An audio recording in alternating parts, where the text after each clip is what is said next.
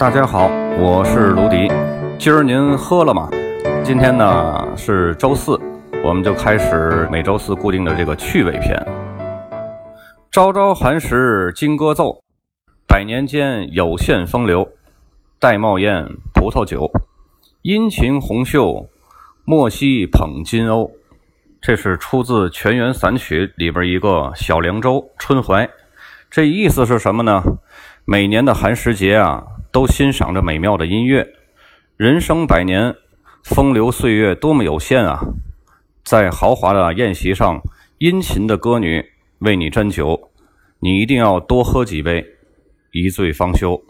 咱们能看到，从这么老早就把葡萄酒提升到了这么高的规格。当然，关于葡萄酒的古代的技术呢，不止这一篇，还有很多很多。咱们就用聊天的方式呢，来聊聊葡萄酒的非专业性、趣味性的一些故事和一些个常识。那么，咱们就先来说一下葡萄酒，它到底是个什么东西呢？葡萄酒啊，它就是用百分之百葡萄和酵母发酵成一种酒精饮料，它里边是不含一滴水的，也不放糖。咱们有的朋友呢，可能自己在家。哎，买我买点葡萄吧，买点葡萄，弄一个玻璃罐子，然后一层葡萄一层糖，一层葡萄一层糖，这个喝着放心呐，是我自己家里酿的，不会买着假酒，因为外边买的这酒呢，它有可能是酒精勾兑的，或者是酒精掺水的，其实您这个更不安全。因为您连基本的那种除菌的那设施都没有，所以想喝酒还是找个熟人，或者是找个靠谱的渠道。实在不行呢，您不是还有我了吗？从技术上讲啊，这个酒可以用任何的水果，比如说苹果呀、蔓越莓呀、李子这些个水果都可以酿造。但是这个标签上写着葡萄酒的，那它只能用葡萄来酿造。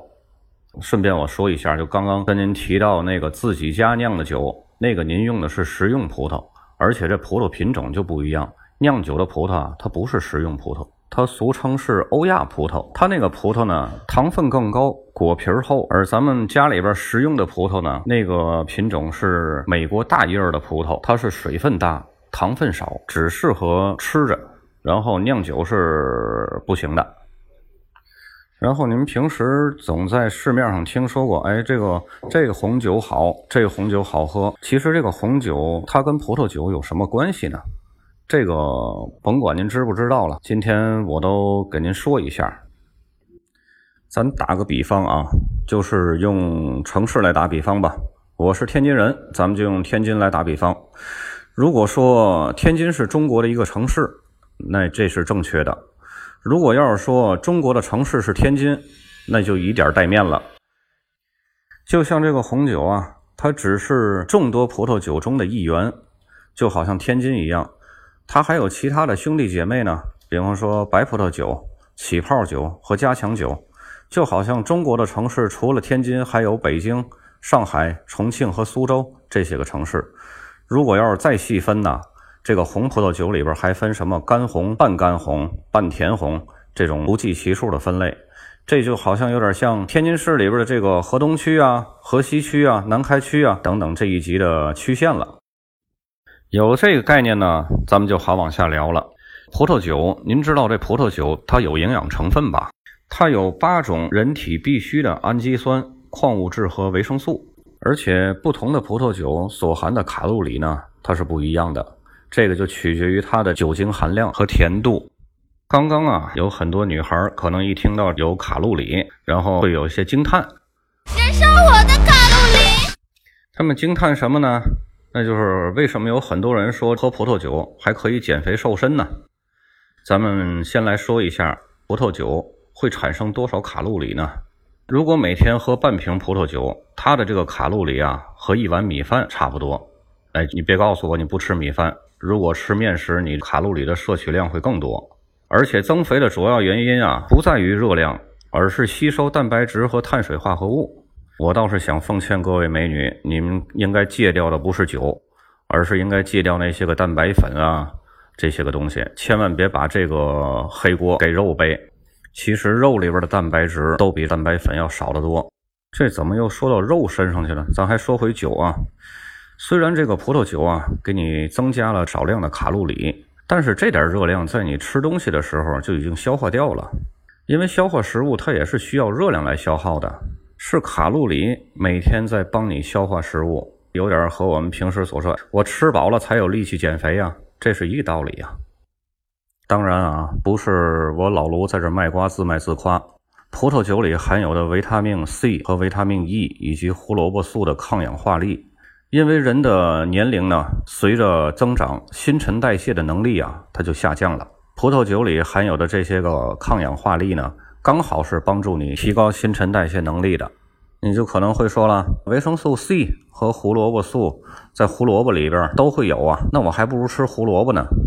那您可能不知道，你得吃多少胡萝卜。半瓶的葡萄酒所含的维 C 和胡萝卜素啊，你得吃一筐胡萝卜，你看看你吃得完吃不完。葡萄酒啊，还能放慢你吃饭的速度。葡萄酒和饭一起上的时候啊，如果你非常的饿，那么一定要先喝酒再吃饭，因为酒可以第一时间呢刺激你的大脑中枢神经的饱腹感，让你吃的不那么快，不那么多。如果先吃饭，那就先满足胃了，胃是后知后觉的呀。当你感觉饱的时候，那已经不仅仅是饱了，而是吃撑了。你再想想，你平时是用脑子去思考啊和感知，还是用胃去思考呢？那肯定是脑子在胃的前面啊。而且随着喝酒的时候呢，血液中的酒精浓度啊也会升高，对减缓特别饿的压力啊也是有帮助的。它也会让你少吃点儿，吃慢点儿。还有一点呢，就是葡萄酒里含有丰富的铁质。那天啊，我老婆跟我说。咱孩子呀，半岁了，需要大量的补充的这个铁质，然后让我看看孩子买的那个奶粉里边啊有没有含铁。我连想都没想，告诉我老婆，直接给孩子喝酒。那一瓶酒比十桶奶粉的含量，这个铁的含量都高。大伙儿呢也可以从文稿里边看看我儿子爱这个酒，爱葡萄酒爱到什么程度。然后这个铁呢是干嘛的呢？它是改善贫血、暖和腰肾、减少水浮肿的。你想想，浮肿都没了，还可能胖吗？婴儿肥都哪去了？都是让铁给带走了呀。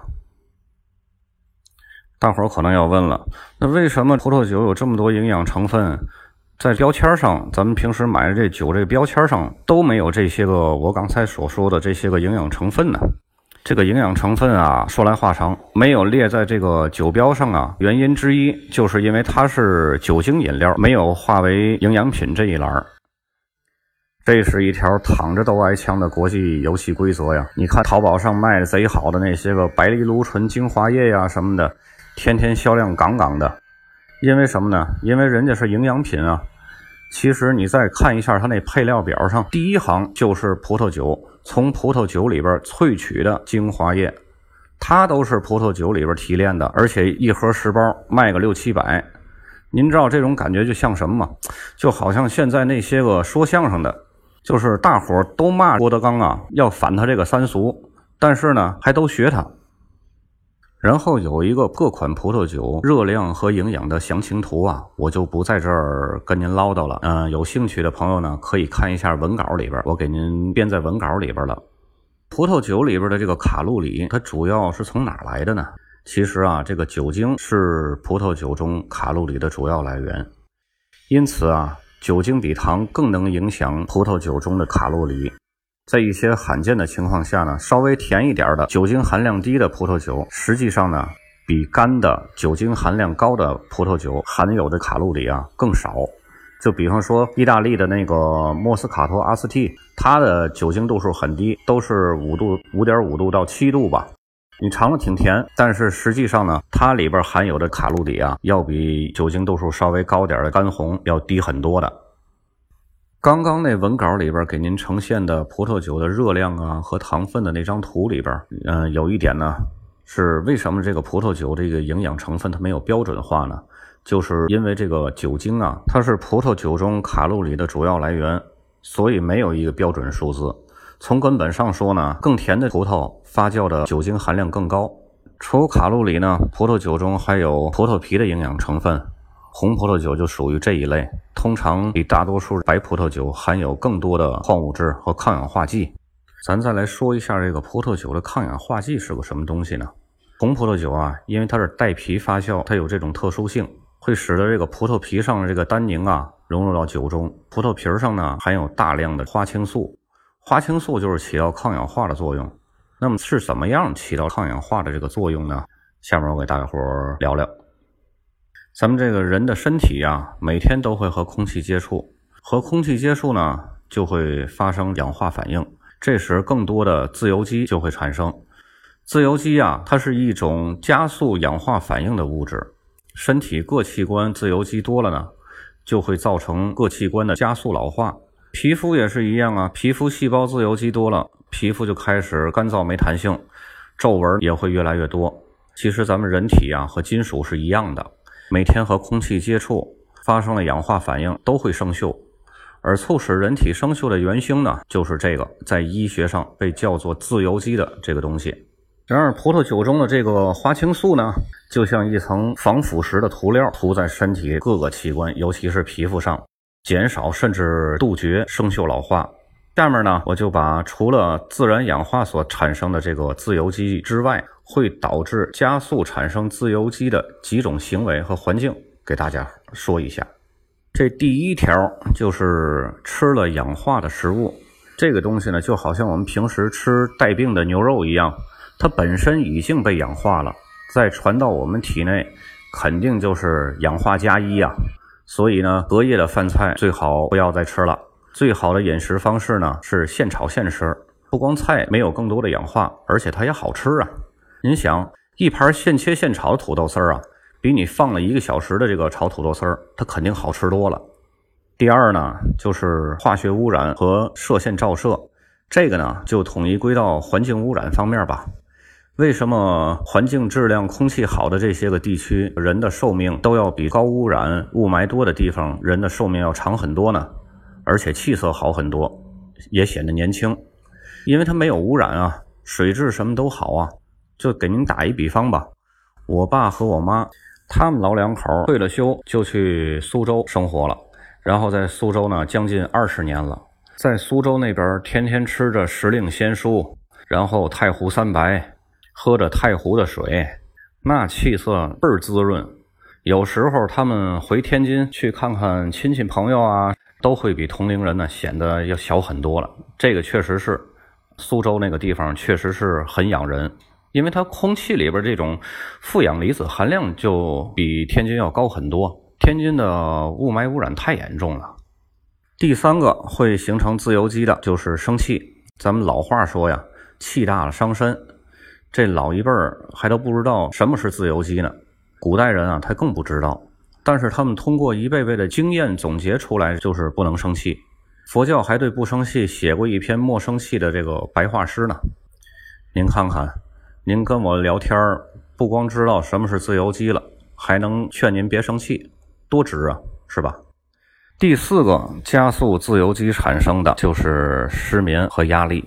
现在好多年轻的朋友们啊，由于这个工作的压力、生活节奏的紧张，搞得压力特别特别大。这就会导致他人体的褪黑激素减弱呀。褪黑激素是个什么东西啊？我先跟您说一下，它是使我们产生困意、促进睡眠的人体自带物质。在葡萄酒里边，除了花青素，还有一样很重要的物质，那就是这个褪黑激素。您既然因为压力导致的失眠，那就说明您自身的褪黑激素产生的功能呢正在减弱。这时候喝点红酒就会补充褪黑激素。促进睡眠，这就是为什么很多女士都讲究，哎，在睡前喝一杯葡萄酒，就是这个原因。不过也别喝完马上躺那儿就睡，刚喝完的时候啊，酒精会加速血液流动，你得缓个半个小时，那时酒精的作用也不那么大了，褪黑激素也开始产生作用了。第五个产生自由基的行为啊，就是过量运动。很多朋友都在健身、瘦身，做各种各样的这种运动。